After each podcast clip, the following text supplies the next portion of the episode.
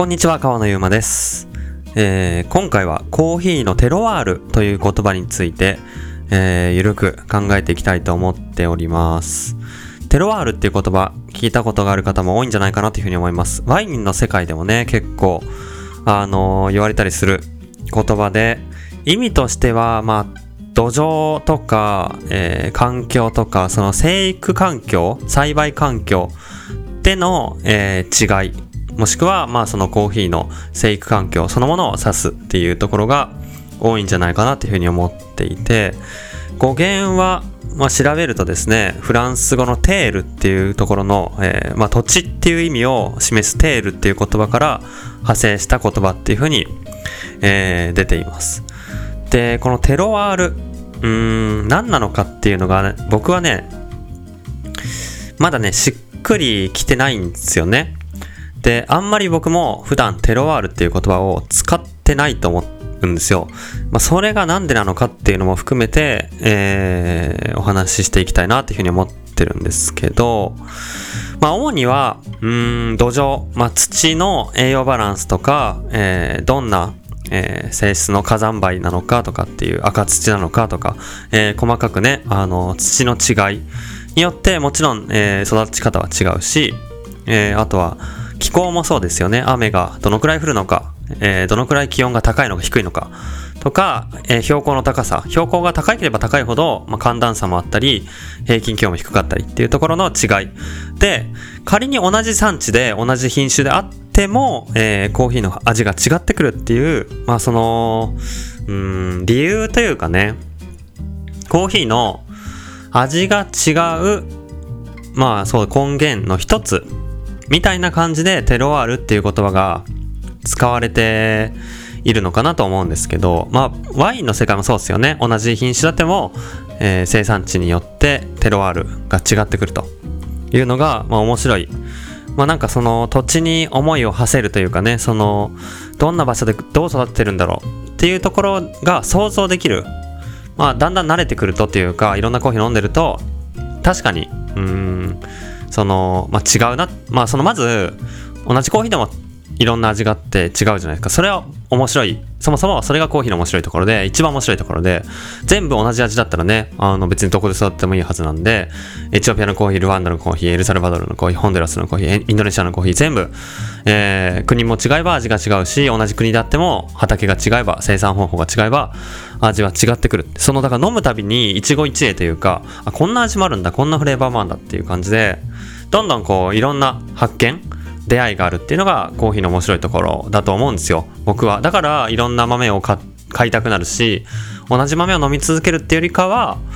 いろんな、えー新しい豆を見つけては飲みたくなるっていう感じだと思うので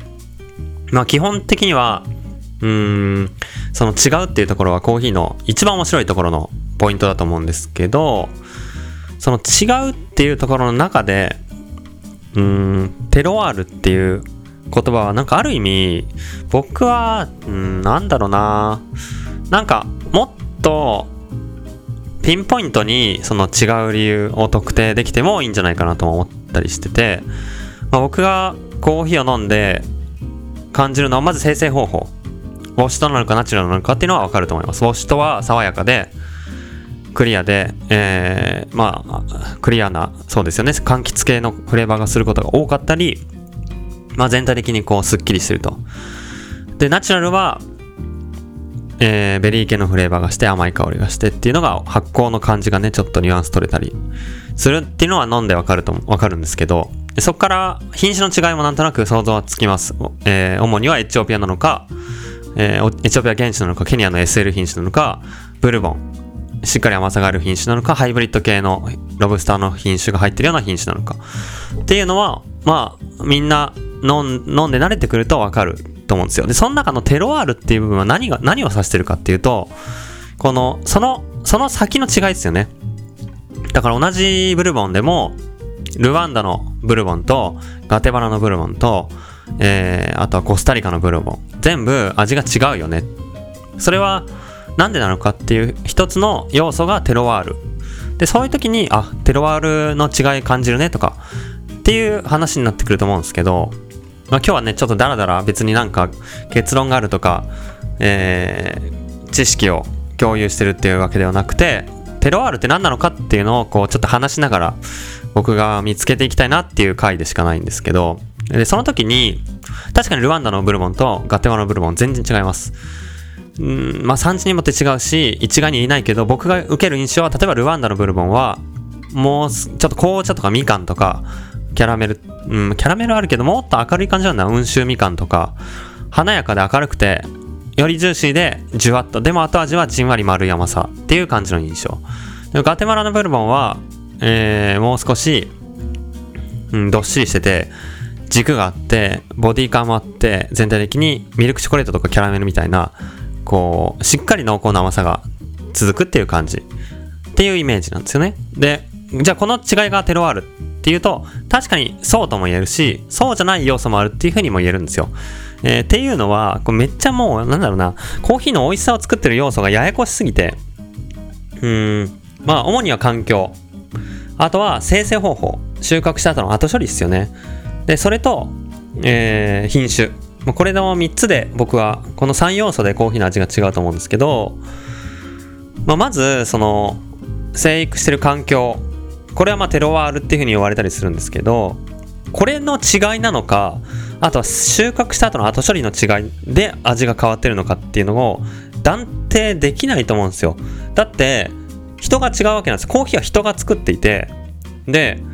その人が違うからこそやり方も違うわけじゃないですか。人がいるからこそ歴史があって、歴史によって入ってくる品種が違えば、まあもちろん人が選んでるっていう意思によってどういう品種を育てよう。じゃあ病気に強い品種にしようとか、この土地ではこれが合うんじゃないかっていう議論があったり、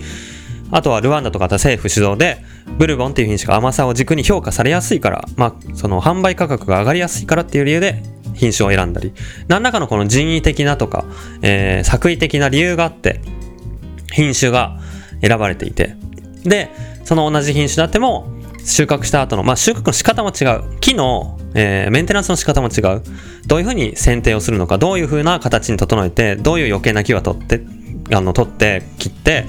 で、どういう、そうですね、肥料をあげるのかあげないのか、えー、コーヒーの木以外の木はどういうふうにするのか。例えば、この木を植えると、この葉っぱが落ちて土壌にこういう窒素の養分を与える、この、えー、みかんの木が落ちて皮が少し酸性にするとかいう、まあ、コーヒーの木以外の畑作りの話含めて、まあ、それも人が決めてるわけですよね。もともと古い森があってそのままやってるっていうのは別として。で、その中の、まあ、さらに収穫するときの熟度。どのくらい熟したものを積むのかっていうのも、まあ、その人が決めて選んでるわけですよね。でそういった積み重ねで味が変わっていて、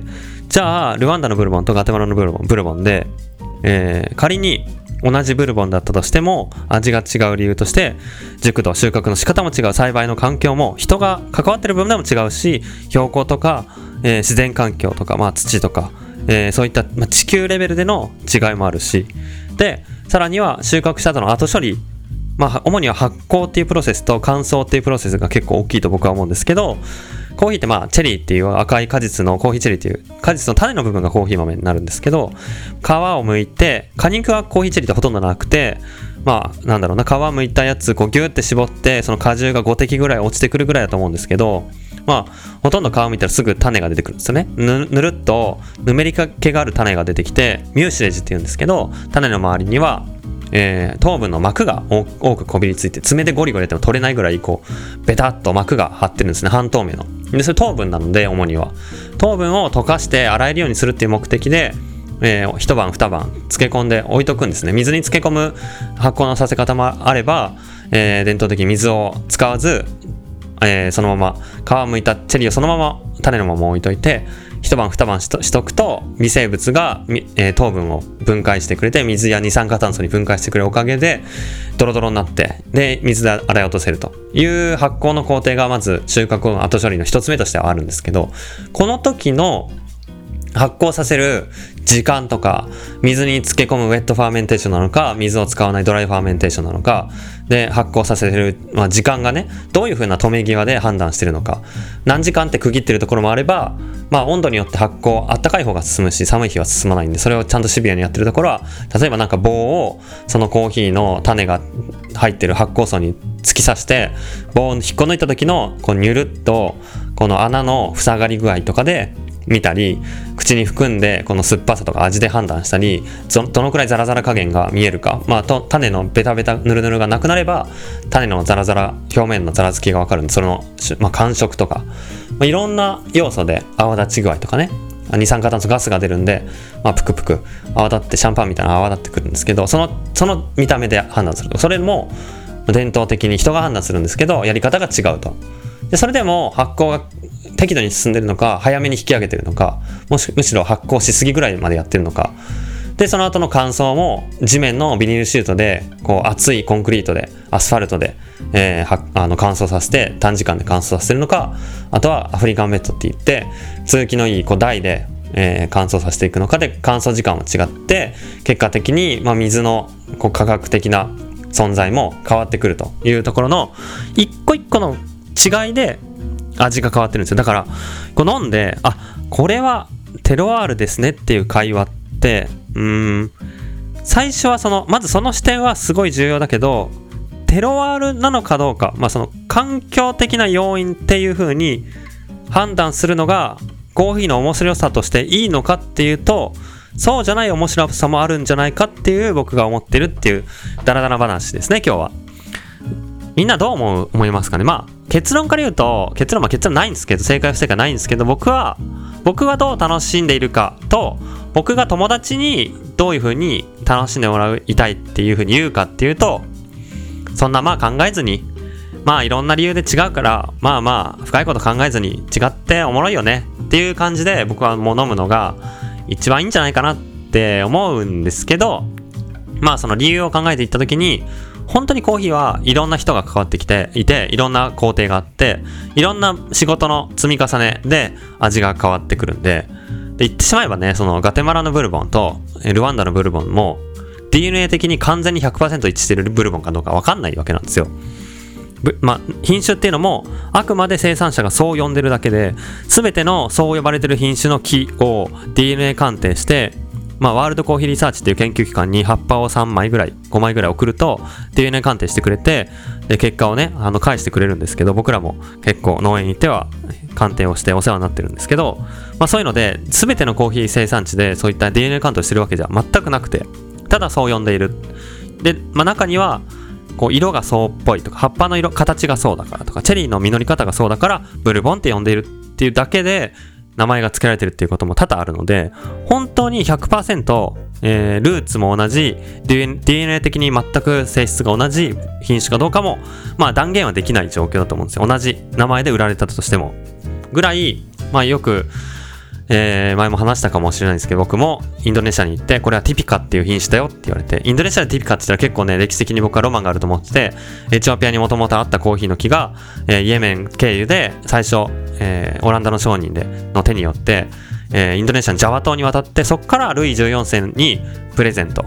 されて、アムステルダム市長からルイ14世にプレゼントされて、で、パリの王立植物園に育てられてた品種がフランスの植民地に持っていかれて、それで、まあ、栽培が広がったっていう最初の品種をティピカって呼んだんですけど、そういう意味で、このルーツとして、エチオピアから最初、実はフランスの植民地に行く前に、インドネシアに入っていたっていうふうに考えると、インドネシアにあるティピカってもしかしたら、すごいこう原種に近い面白いティピカなんじゃないかっていうロマンもあって、ティピカっていう風に呼ばれてる品種があったら、その葉っぱをワールドコーヒーリサーチに送って、ずっとまあ鑑定もしてもらうことも、いろんな農園でやってきたんですけど、ほとんど外れ。で。1回だけテピカっていう風に言われてティピカだったことがあって、それ以外はティピカって言われて出したのにサチモールですっていうハイブリッド品種だったっていう結果が出てきたり、ルワンダで1950年代に植わってた品種ですっていう謎の結果が返ってきたり、もうもういろんなね、あの、結果が言われてた品種じゃない結果で返ってくることはほとんど多くで、だからまあ本当にその品種なのかっていうのを、まあ、その、騙そうとしてるわけじゃないし、違うからいけないっていうわけでも僕はな違うないと思ってて、うん、なんかあくまでそうそう現地で呼ばれてるぐらいのテンションだよっていう風に品種を捉える方が的確かなと思う。あくまで呼び名なんで、うーん、まあまあまあ、あのそんなに深く考えなくていいかな。でもそういう違いとかも含めて、まあ、テロワールテロワールというか産地での違いなのか人の人での違いなのかっていう、まあ、まあ個性っていう言葉に集約されるような、まあ、違いを生み出しているっていうところは一番面白いしコーヒーの、まあ、重視して、えー、価値がある部分だと僕は思うんですけどまあなんやかんやその考えていくともちろん自然環境は味を作ってるんですけどその自然環境を今や、まあ、人が分析して例えば土壌だったら、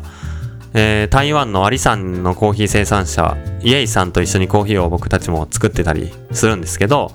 まあ、その滞在している時にはお話をいろいろして土壌に対してどういうふうなアプローチをしているかもと。もとお茶の生産者なんですけどそこは18年前にお茶の農園を辞めて親戚がお茶の農園だったんですけどそこをまあ新しい台としてコーヒー生産地にしてコーヒーの木を植えていって芸者とか SL34 とかティピカとか、えー、いろんな品種を、まあ、特にピュアな華やかな品種を育てる生産者がいるんですけどそのお茶作りの知見を生かしてコーヒーの、まあ、土壌っていうのをしっかり分析して年に何回って言ったかなかなりの回数、4、5回？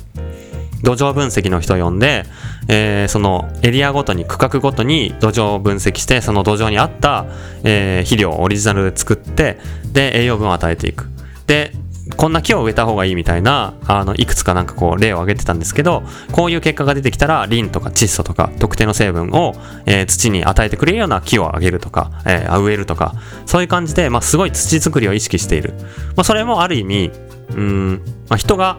土テロワールとされている。テロワールってもともとその大地のとか土地のとかっていう言葉から、えー、派生してるっていうふうに考えると人よりもはるかにこう雄大でコントロールの及ばないその上のまあ上のっていうかねそのもっと広い、えー、世界での広い理由でのもっと上位の理由での、えー、味の違いっていうような概念なのかなって思うんですがそれすらも一部じゃあ人が恣意的に管理ができるようになってきているという風なのもあると思うんですよね。まあ土壌もしっかりじゃあ、えー、その気温っていうところも実は、えー、シェードツリーっていう日陰を与える日照量っていうところもそうですよね。日陰を与える背の高い木を植えて、それで日陰にすることで、そこの農園の木の、コーヒーの木の平均気温が下がって、で、平均気温下がることで、まあ、熟しても暑すぎると、すぐコーヒーチェリー熟しちゃって、中の種の部分、コーヒー豆になる部分が、完全にこう密度高く成熟する前にもう収穫可能になってしまって、で、まあ、ある意味こう言ってしまえばスカスカじゃないけど、えー、まあそんなに風味の詰まったコーヒーじゃないのに熟してしまうってこともよくあって逆に標高が高いとか平均気温が低いっていうところだとゆっくりじわじわ育つんで収穫シーズン的には遅いけどそれでまあ熟した完熟のチェリーを摘むことでとても風味の詰まったコーヒーになると。いうところもある意味その気温っていうところも、えー、コントロールできる。標高って言ってるのも気温っていう部分とかなり大きくリンクしてると思ってて標高高い方がやっぱり寒くてゆっくり熟すんででも標高 1400m あるスペシャルティーコーヒーの中ではある程度高い方だと思うんですけど1000を下回るとさすがにちょっと低いかなっていう感じ。で、まあ、1000m 以上が結構スペシャルティーだとよく見られる。で本当にアフリカの標高高いなって思うところだと 2000m とかエチオピア2200とか300とかっていうのもたまにあったりするぐらいなんですけど1400の生産地のコーヒーがあったとしてじゃあそれを、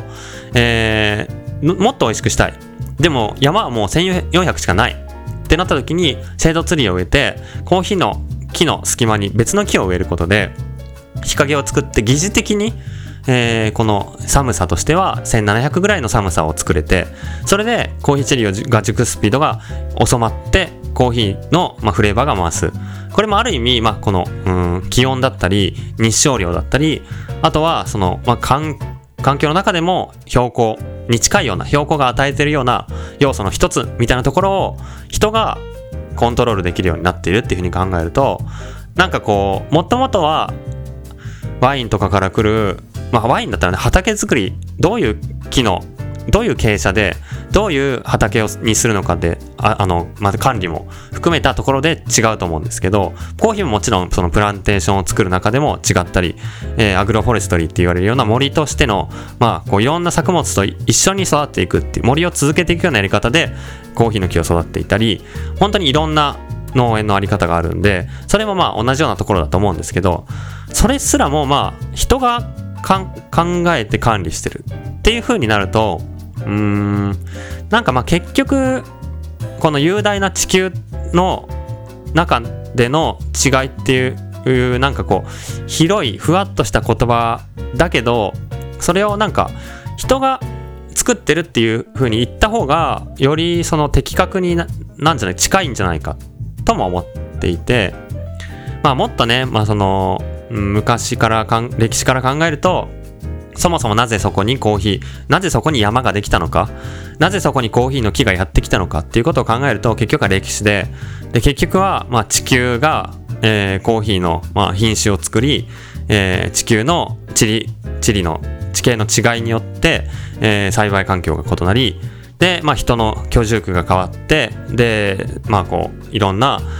コーヒーの苗木だったりのやり取りが行われて植民地とかがあってっていうところでまあこう結局はね、まあ、地球がコーヒーの味を作ってるっていうのがまあそうだと思うんですけど、まあ、今その直近の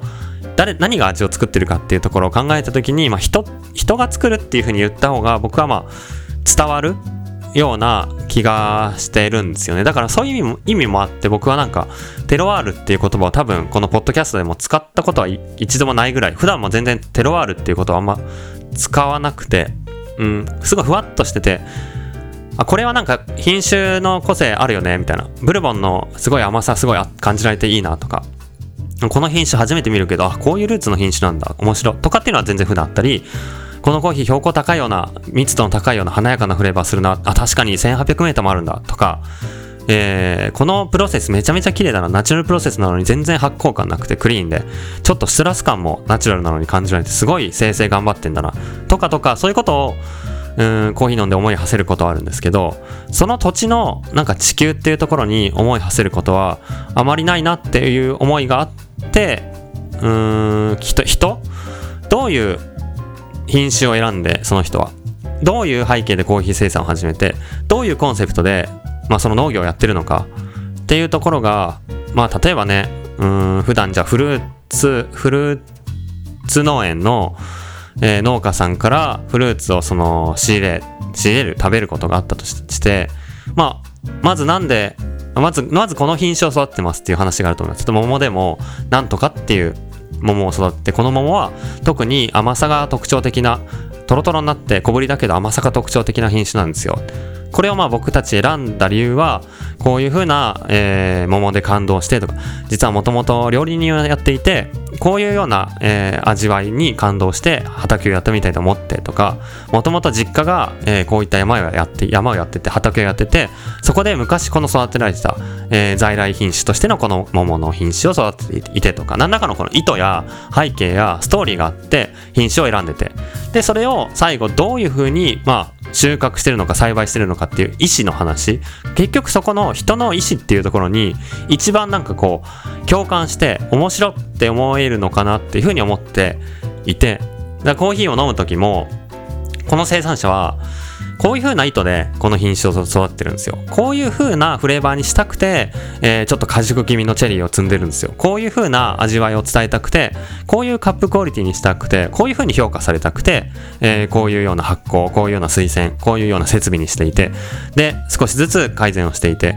っていうお話の方が、まあ、しっくりくるという風に僕は思うんですよね。ただ、まあ、情報の非対称性もそこにはあって、作る側の人たちと飲む側の人たちで、うーん、なんかこう、持っている情報、情報や、うーん、なんだろうな、ニーズに対してのこう、行動っていうのは違うはずで、どっちかっていうとこのテロワールっていうのは、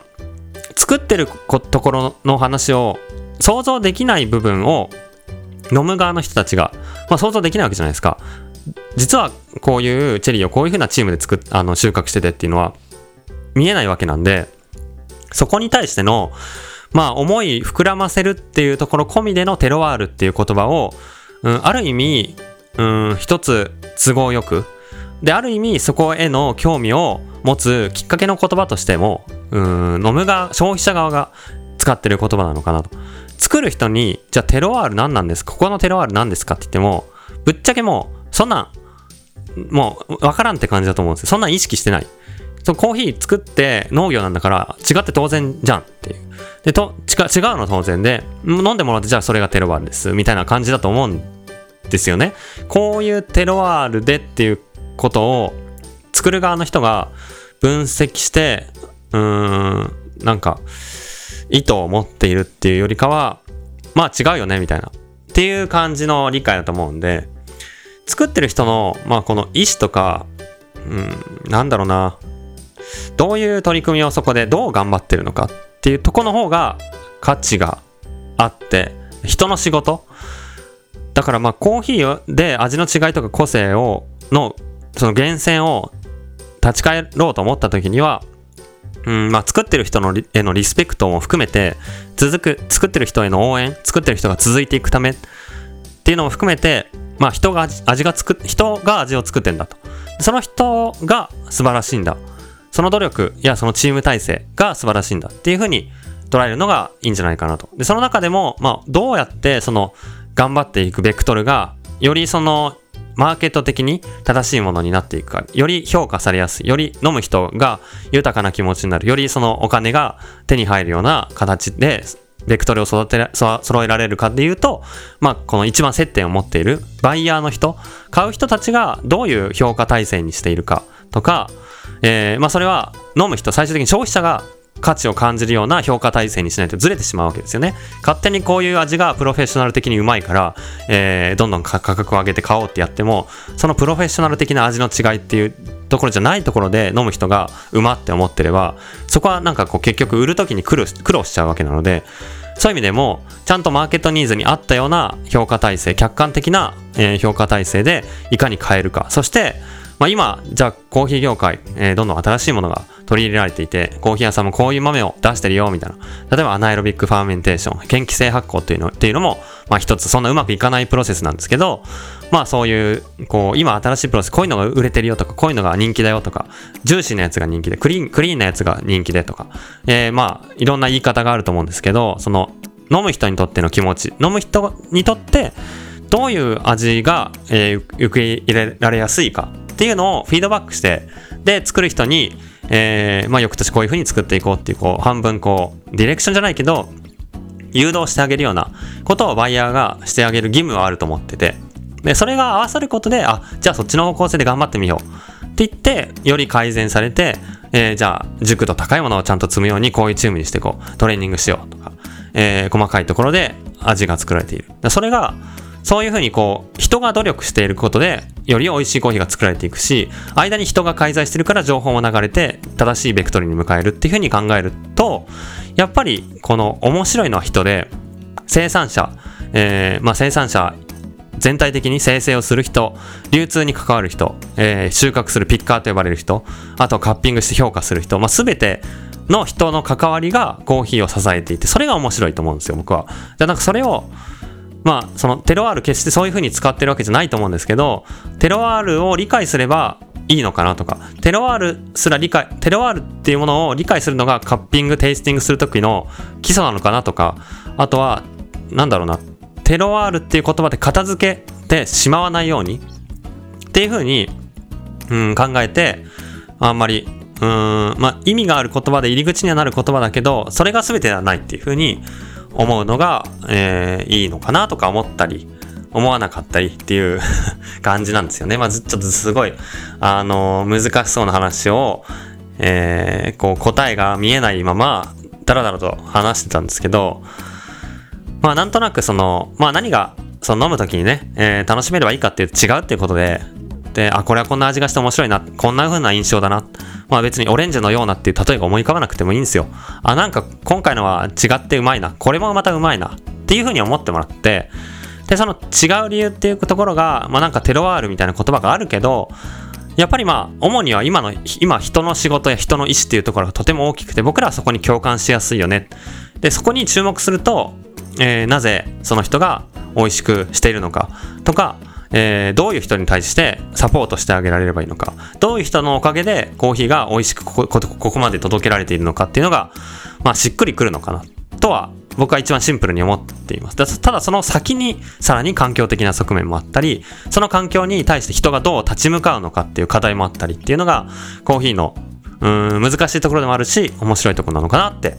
えー、思っているので、まあ飲むときには、ただ直感的に、感覚的に、ああ、うま、でいいんじゃないかなと思ってるんですよ。バリスタを目指すとしても、じゃあこの産地のテロワールが何なのかって、うん、もしかしたらそういう設問を設定してる資格があるのかもしれないので、別に否定するつもりは僕は全くないんですけど、っていうよりかは、えー、自分が生産者だったら、じゃあいざ今この土地でコーヒー農園を始めようと思ったら、どう始めるっていうところを想像してみると僕はもっと分かりやすいんじゃないかなと思っていて、じゃあまず、えー、品種、そして天候はどうなのか、それに合わせた品種選び。で、えー、どういう生成方法があり得て、どういう設備が必要なのか。で、何らかのやっぱ意思が働くわけなんですよね。でそこがコーヒーの味に関与してるすごい大きい部分で、で、まあそこにはその土地の農協とか生産者組合から手に入る苗木の品種的にはこういうものしかない。その品種って呼ばれてる名前も本当に正しいものかどうかはわからない。何をもって正しいかどうかっていうのもまああれだけど、まあその DNA 的に、えー、ルーツの品種と一致してるかどうかはわからない。けど、まあそう呼ばれてる品種があるみたいなところの制約の中でどれだけ最大限その自分がコンセプトを設定してその美味しさに向かって味を作れるかっていうところでしかも飲むわけじゃないんで、生産者は。そのコーヒー、まあ一部ね、その有名な生産者飲むようになってるけど、基本的に売って商品作物なので、いかに売れるかっていうところがメインなので、いかに買ってるくれる人と繋がるかっていうところの課題感も大きくて、すごい離れた場所で孤立してるし、そこから日本のどこどこっていうコーヒー屋さんと直接繋がれるわけじゃないんで、間に、まあ、輸出業者って言われる、エクスポーターって言われるようなコーヒー、生飴をいろんな産地いろんな生産者のコーヒー生飴を取り仕切るようなエクスポーターがいてそことつながるかとか、中間にさらに別の業者がいて、そこの人たちにいかに売るかとかっていう、まあ結構目の前の、そのコミュニティの中での、狭いコミュニティの中での商売になってくると、結構その、得られる情報も少なかったり、少ない情報の中でのできることっていうのも少なかったり、っていう中で、じゃあどう頑張れるかっていう気持ちを考えてみると、そのコーヒーが美味しいありがたさとか、その美味しく頑張ってくれていることへの、まあ、感謝やリスペクト、リスペクトっていうのは生まれるんじゃないかなと。で、その、まあそういった努力の積み重ねで美味しいコーヒーができているってことを考えた先に、じゃあ、どういう理由で味が変わってんのかっていうところに初めてなってきて、発酵の仕方とか、プロセスの仕方から入ってね、発酵とか、えー、収穫する熟度とか、えー、まあ細かい、えー、洗い方とか乾燥台とか、そういうところの積み重ねが入ってくるというようなイメージなので、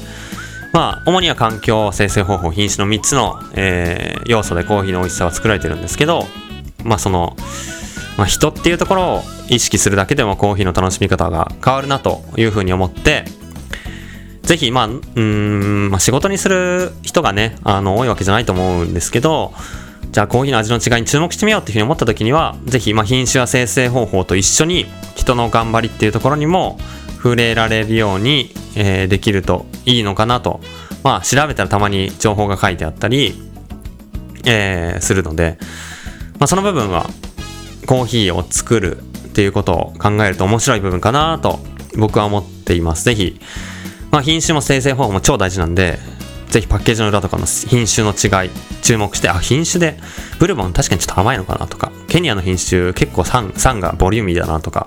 えー、思ってもらったり、ナチュラルとかウォッシュなのかっていう2種類でかなりフレーバー違うんで、そこを意識しながらさらに人っていうところがおもろいかなって思っているっていうダラダラしたお話でした。